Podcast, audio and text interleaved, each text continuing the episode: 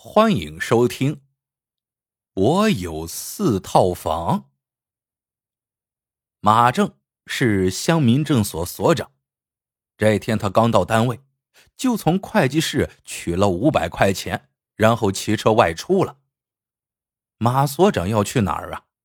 去柳东村找那个柳老快。柳老快是谁？是柳东村的困难户。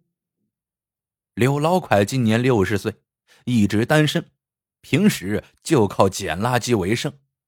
去年捡垃圾时摔断了一条腿，走起路来一跛一跛的。村里看他可怜，就向乡里申报他为困难户。马所长拿到五百块钱，就是困难户的补助。很快，马所长就到了柳东村，在村主任的带领下。找到了住在村头的柳老拐。此时，柳老拐正一个人在院子里整理垃圾。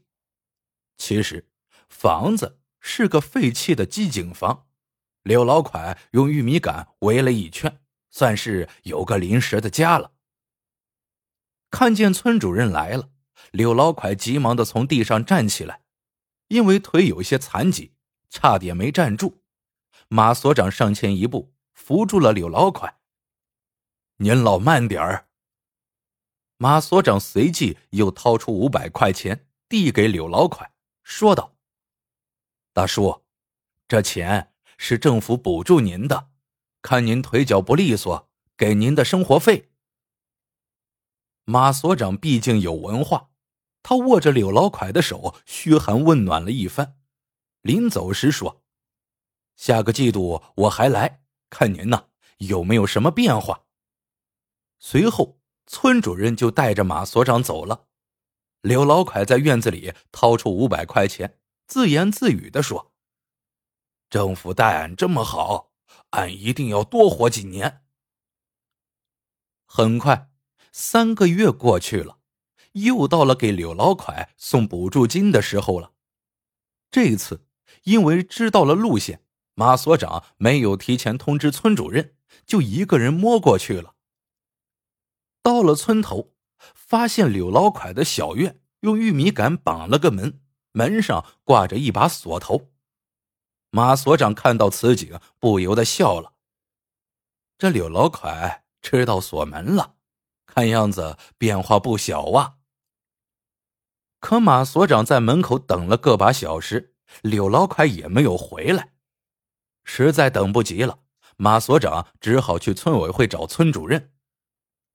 村主任告诉马所长，柳老快自打上回接受了补助，第二天就背着袋子去捡垃圾了，而且还破天荒的装修了自己的家，打了一扇屋门装上，自己扎了一个大门，还特意买了一把好锁。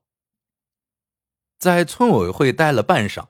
两人又去村头找柳老款，可依然是铁将军把门。马所长心里犯嘀咕：这个柳老款知道我最近要来送补助，咋还故意躲我呢？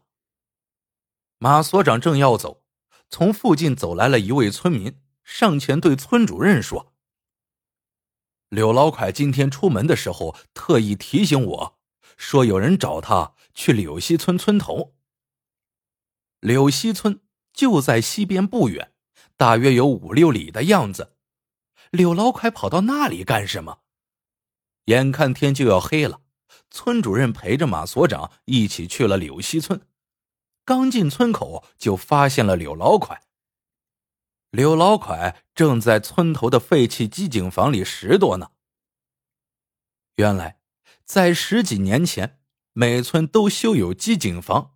后来井坏掉了，机井房也就没用了，大多沦为乞丐的临时住所。刘老快看见马所长，笑呵呵的迎上来说道：“这是我的新房子，今天我不回柳东村了。”新房子，马所长来了兴趣，没等柳老快邀请，就一步进了机井房。其实啊。这机井房的面积拢共不过五六个平方。刘老快安了一张大木床，上面还铺了一层海绵垫子。柳老快这时也挤进来，抬手按了按海绵垫子，对马所长说：“软乎着呢，你试试。”马所长摆摆手，感到好奇。花了不少钱吧？柳老款伸出三个手指头。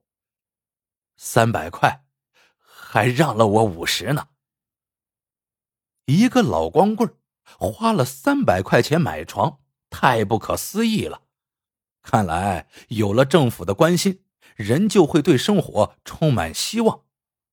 马所长问他为什么搬家，柳老快笑着说：“呃，方便。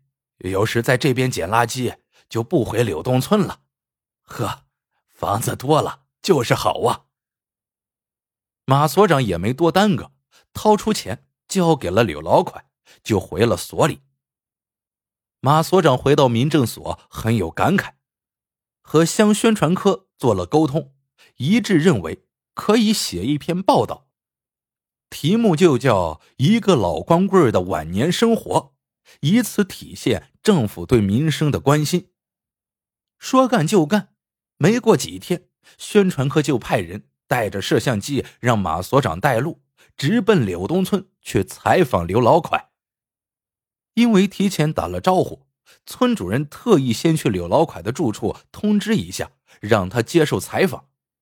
可来到村头，发现柳老快没在家。不用说，肯定又去柳溪村小住了。村主任刚要去柳溪村，马所长一行赶到了，于是他坐上宣传科的车，一起朝柳溪村开去。不到五分钟，车子。在柳溪村头的机井房旁停下，一看，机井房也被柳老快围成了一个小院。乍看起来，虽然简陋，却很温馨。宣传员小王打开摄像机，围着机井房拍了一圈。等转回来，马所长和村主任正在敲门，见没有动静，又喊了起来：“咦，现在是早上。”柳老款不会这么早出去捡垃圾呀。马所长顺着秸秆围成的院墙缝往里面瞧，发现机井房的房门已被锁死。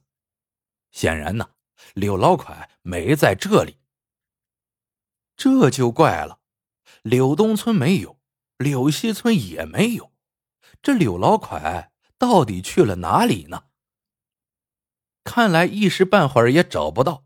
马所长和小王只好打算暂回乡里，以后约时间再来。几个人还没有上车，村主任的手机就响起来了。村主任接完电话，他惊喜的对马所长说：“柳老快刚刚打电话问我补助款的事儿呢，他呀现在就在柳南村，正等着咱呢。柳南村距离柳西村有六里地。”柳老快怎么跑那儿去了？几个人上车往柳南村赶，没一会儿就到了目的地。到了村口，发现柳老快正站在路边，几个人走上前去。村主任问柳老快：“你怎么在这儿啊？”柳老快嘿嘿一笑：“ 我又弄了套房子。”几个人一听都笑了。柳老快却板着脸，指着路旁的机井房说：“瞧，这就是，又是间闲置的机井房，不过一看就是被装修过了。”于是，一行人就往机井房走。马所长对柳老快说：“宣传科今天来采访您，过两天就登报。”小王这时打开了摄像机，开始拍摄。马所长心头疑惑，问柳老快：“您都有两套房子了，咋还这么贪心呢？”柳老快撇嘴一笑，哼了一声：“我这还嫌少呢。”说着，他指了指东北方向：“过几天我还要去柳北村拾掇拾掇呢，那呀是我的第四套房。”这个怪老头。闲置的机井房都让他霸占了，几个人都看着柳老快，无奈的笑起来。一个老光棍也就不和他认真了。小王却立刻进入了角色，让柳老快谈谈自己的幸福生活。这柳老快便打开了话匣子。自打乡里给了我补助，我的心情呢是一天比一天好。别看我现在腿脚不好，我还想活到九十岁呢。小王来了兴趣，问道：“你有什么长寿秘诀吗？”刘老快吸了两下鼻子，对小王说：“你闻闻，有味儿吗？”小王眯着眼，抽了下鼻子，没味儿啊。没味儿就对了。你们或许会奇怪，我为什么要四套房？刘老快指着不远处说：“看见了吗？那是一家新建的工厂，盖起来一年多了。这一年多里，几乎每天都冒出难闻的气味。我今天在这里住，是因为这两天刮南风，正巧不受怪味的刺激。”我想好了，我这四套房子以后就根据不同的方向选择住宿。这村民们的房子虽然大，但是他不能挪走啊，所以，我比他们要幸福。听柳老快说完，马所长一行人都呆了。好了，这个故事。到这里就结束了。一开始我以为是反腐的文章，再后来我以为是扶贫中骗保的文章，再后来我以为是扶贫扶志的励志文章，结果到最后竟然是环保文章。这个急弯啊，来的是猝不及防。喜欢的朋友们记得点赞。评论、收藏，感谢您的收听，我们下个故事见。